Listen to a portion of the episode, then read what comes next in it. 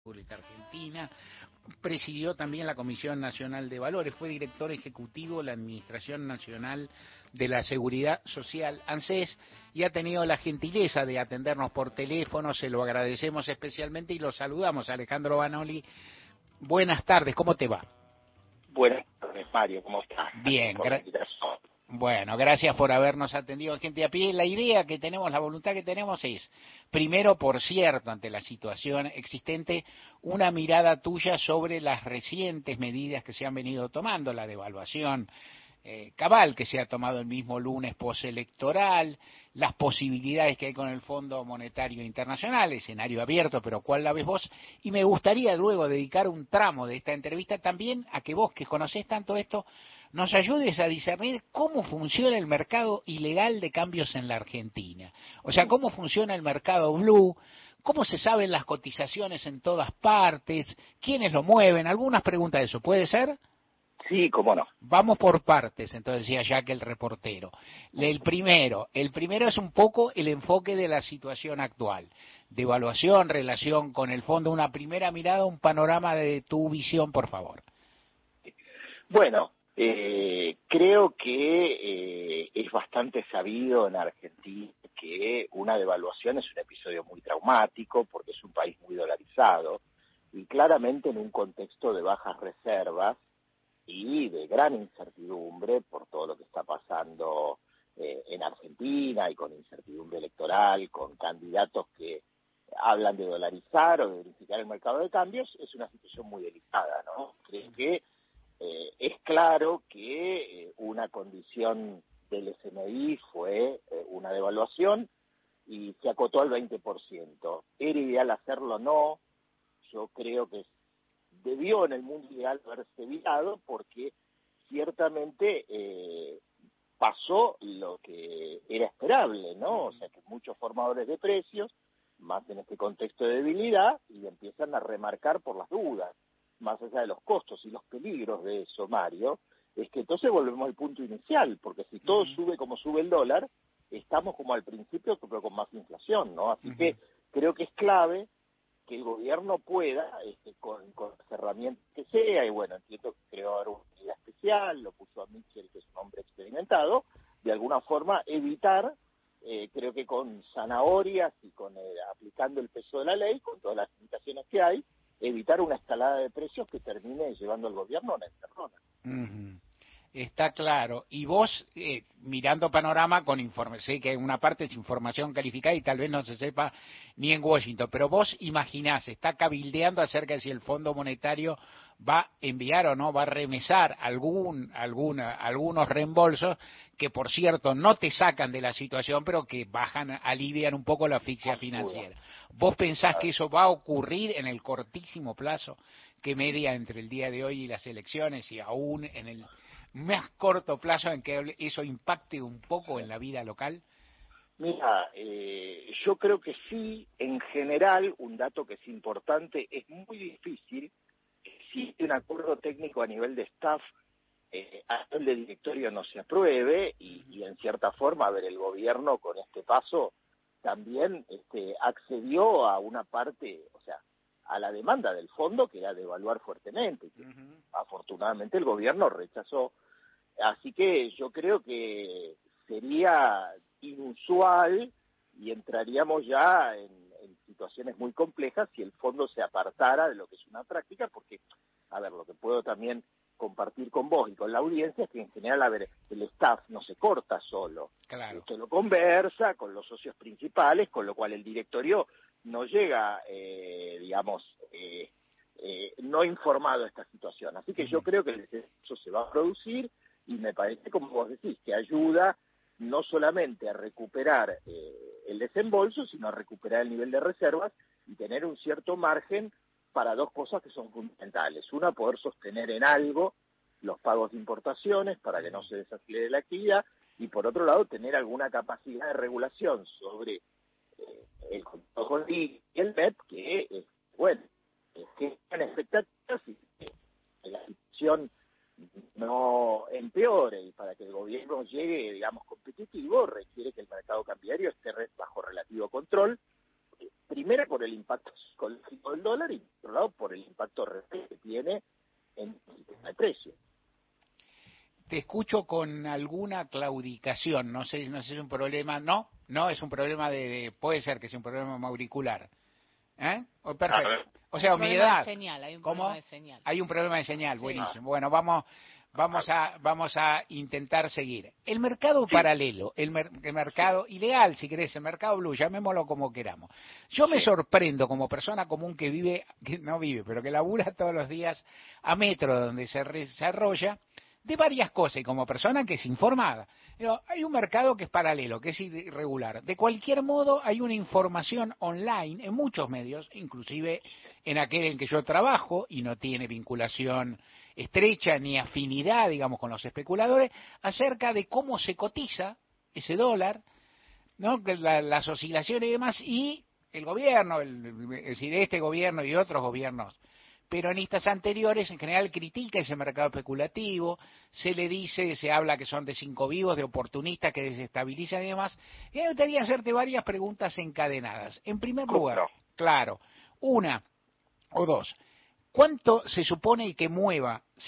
¿Cómo, se hay, ¿Cómo hay información sobre eso en general? Dos, cuánta plata se supone que se mueva por día promedio, si hay algún promedio y algo así, y de dónde se saca la información de algo que es ilegal y clandestino supuestamente. Bueno, a ver, creo que es muy difícil, son estimaciones, ¿no? Porque estamos hablando de algo ilegal. Cuando yo era presidente del Banco Central y estaba muy encima de esos temas, eh, había, digamos, una estimación que en ese momento, digamos, había, digamos, como un volumen de 3, 4 millones de dólares. ¿no? Uno podría inferir un poco por, este, cruzando algunos números que estamos hablando de un superior, probablemente eh, entre 10 y 20 millones de dólares. A ver, te repito, a ver si se dijo bien, porque se escucha. Vos dijiste, cuando yo estaba presidiendo el Banco Central, que eso fue cuando. Hola. Hola, sí. sí. Sí, cuando yo presidía el Banco Central. Espera, ¿te llamamos de nuevo? Eh, ¿Nos atendés un minuto? ¿Te llamamos de nuevo? A ver si conectamos mejor. Seguimos esperando la entrevista con Alejandro Banoli.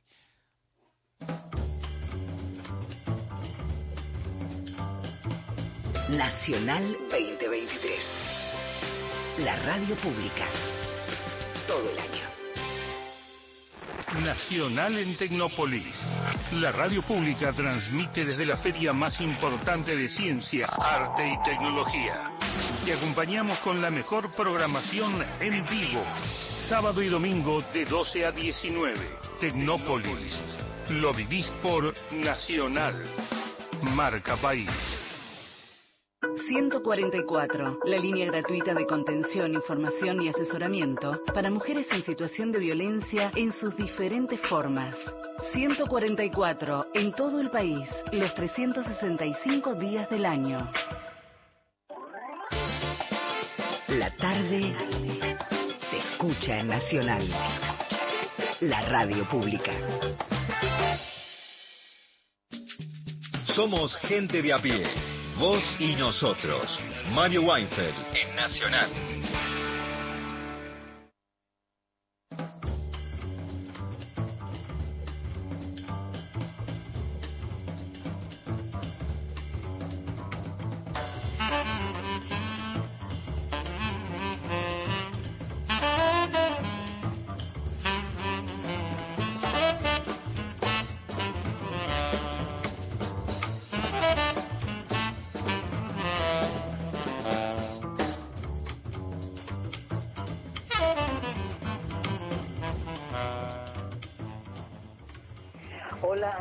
De ayer y hoy para ayudarnos a pensar sobre el resultado electoral. Comparto totalmente tu editorial, Mario, este, y por eso también admiro mucho a Kisilov, que no se mueve del lugar donde, de, lo que piensa, de lo que, por lo que trabaja, por lo que promete.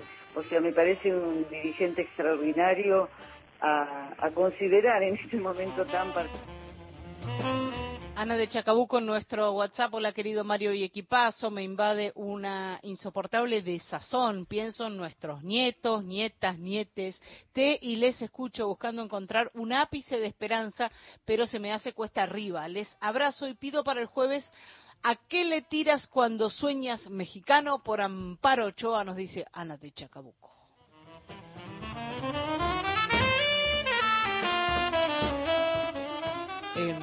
Por aquí Eduardo de Padua dice, aumento a los jubilados es del 23% y la devaluación del 22%. Es una condena. Para el jueves pido, si puede ser, el tango instrumental Don Juan, dice Eduardo desde Padua.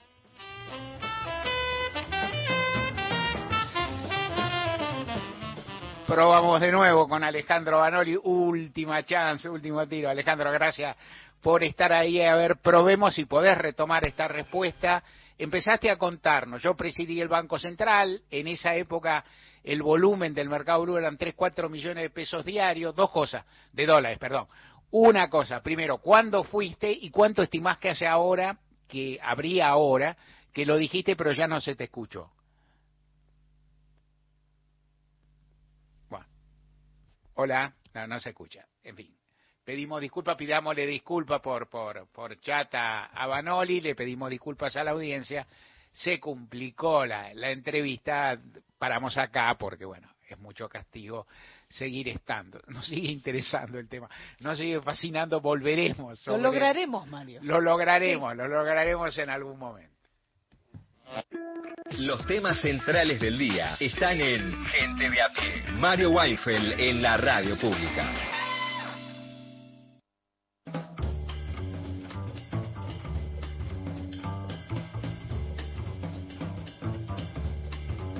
hay un libro, Juan Manuel, que está saliendo, que va a ser interesante, que va a estar, yo no sé si ya está circulando. La presentación formal es la semana que viene. La escriben un periodista argentino del diario La Nación, básicamente, tiene intervenciones también en Radio TV como, como es habitual, pluriempleo, pero es un periodista instalado que está hace muchos años, Martín Canenguiser, que es que es, eh, de, uno podría decir, eh, que, ¿no? de la nación portador sano, no sé cómo decirlo, un periodista, en fin, de, que, no representa el sentido común más rancio, más viejo y más, pero, digamos, un hombre que con un pensamiento afín al medio en que trabaja. Y eh, Alejandro Werner, que era el representante, el representante, el jefe de las misiones del, FMI cuando se hizo el acuerdo con Macri, que contribuyó a que se realizara ese acuerdo y que luego fue, se fue, digamos, con toda la guardia, se fue ese staff, ese elenco. No quedó nadie, ¿no? No quedó nadie, ni Cristín Lagarde, que la ascendieron, ni los otros que medio, los ascendieron porque, bueno, fue al Banco Europeo, y todo lo demás los pasaron un poco a retiro. Werner es argentino, es, eh, es hijo de un... Eh, de un eh, economista argentino que lleva, que obviamente que lleva también su apellido, y que eh, formaba parte del equipo Bronner Helvar durante el 73 y que se tuvo que exiliar, porque el equipo Bronner Helvar, si, no, no, si bien no era el equipo más radicalizado de lo que había en el peronismo de entonces, sí acumulaba bastantes odios en la derecha peronista y en los sectores milicos y de, y de poder que lo querían remover, digamos, y entonces él tuvo la oportunidad de irse, se exilió antes de que llegara la dictadura, y, Alejandro Werner, que había nacido acá, se crió en México, se educó en eh, universidades realmente VIP de los Estados Unidos, fue funcionario mexicano durante mucho tiempo y también fue funcionario del Fondo Monetario. Y la verdad que esa mirada, hay que ver qué cuenta, pero me interesa, esa, te cuento que me interesa esa mirada, porque es una cosa fascinante, ¿qué cuenta él? Yo este, supe de esa misión que fue la que conversó con Alberto Fernández en, el, en, este, en un momento equivalente al actual en la Argentina. Sí, claro que se reunió en un momento equivalente al actual en la Argentina. Con un Fernández que había sacado una distancia mucho más holgada de la, de Javier Milei, ¿no? Totalmente. 47 había sacado, 45 en la PASO. Sí, 48 me parece. bueno, la PASO fue abismal, ¿no? La, PASO fue abismal, sacó mucho menos Macri, aparte, era el punto. 32, creo. algo después subió 8 puntos. Claro, por eso. O sea, si Alberto no bajó de la, en las generales, tampoco subió mucho en porcentual. Exacto. Subió en votos, porque siempre vota más, pero el que subió fue Macri, entonces la Subió distancia, 8 puntos Macri, claro. claro, la distancia fue menor. Y ahí conversó y tuvieron una conversación, e- y ahí fue cuando Alberto Fernández incluso dijo, fijó el dólar. Claro. Esto ahora se le discute desde, desde el peronismo, algunos sectores, bueno, porque el, Alberto quiso calmar la corrida. Sí. Yo desde mi no saber económico estoy de acuerdo retrospectivamente con esa medida. O sea, me parece que esa, y Alberto hizo dos cosas. Una, decir que no recibiría más guita del Fondo Monetario. No sé si era lo más. Esa no la sé porque me escapa, me cae bien, pero No. me escapa mi perspicacia si no te convenía tener un poco. 10 mil dólares, ¿no? 10 mil millones de 10 mil dólares. palos, ponele. Por eso. Sí. Era, era 40. Ah, 10 mil dólares era para... No, no, Agarramos nosotros, repartidos nos íbamos a morfar. No, no, 10 mil millones de dólares. Faltaba eso. Sí, Pero había entrado 44 palos que se fueron en la... ¿no? Como siempre Claro. decimos, nadie sabe bien dónde quedó eso. no, se fueron por la canaleta Por de la fuga, la digamos. especulación, la fuga. Claro, lo- eso no lo sé y no, no, no soy quien para contestar. Lo otro, me parece que la idea de parar corridas como que que hay en la Argentina y demás, este, me parece que tiene un, un sentido, ¿no? Me Sí. parece que tiene un sentido. Es bueno, arrancar con estabilidad e ir viendo. En fin, luego también todo lo que ocurrió después estuvo muy connotado. El gobierno argentino, para mí, hizo buena negociación con los acreedores privados, hizo más que pasable negociación con el fondo. A partir de ahí empiezan muchas opiniones y muchos disensos dentro del gobierno nacional. La discusión sobre lo que hizo Fernández en esa previa surge recién últimamente. Sí, Eso en el también último año, es ¿no? chocante también, ¿no? Decir, porque bueno, se hubiera discutido entonces, qué sé yo. Todavía no se había formado gobierno. No, a mí me da la impresión que las discusiones, como ocurre en los ámbitos privados a veces, pero las discusiones en el gobierno conllevan discusiones retrospectivas. Esta te la dejé pasar. Esto no dije nada, pero ahora me doy cuenta que vos eras este y era el otro. Bueno, algo así. En fin, son, son debates. A mí me parece, a mí me parece al revés.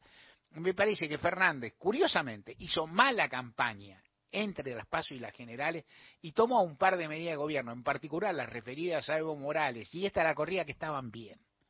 Estaban bien y estaba en su rol, en el lugar el que él pensaba estar. En ese momento también los funcionarios del fondo, esto pasa siempre, los tipos que piensan, bueno, este va a ser el presidente, imagina uno Alberto con, ponele, Guzmán, Culfas, Cecilia Todesca, hablando con varios funcionarios del fondo que eran argentinos, uno era argentino, todos entendían castellano, veían gente razonada, ¿no? no veían la imagen del peronismo, digamos, más rústica que se podía ver, y aparte, bueno, lo embellecían porque total, viste, viste que la victoria embellece a cualquiera. Habrá que ver qué se encontraron ahora, ¿no? Que Sí. se encontrarán cuando charlen más a fondo con Milei, porque lo de Milei es llamativo, ¿no? Uno tendería a creer que es un hombre pro mercado.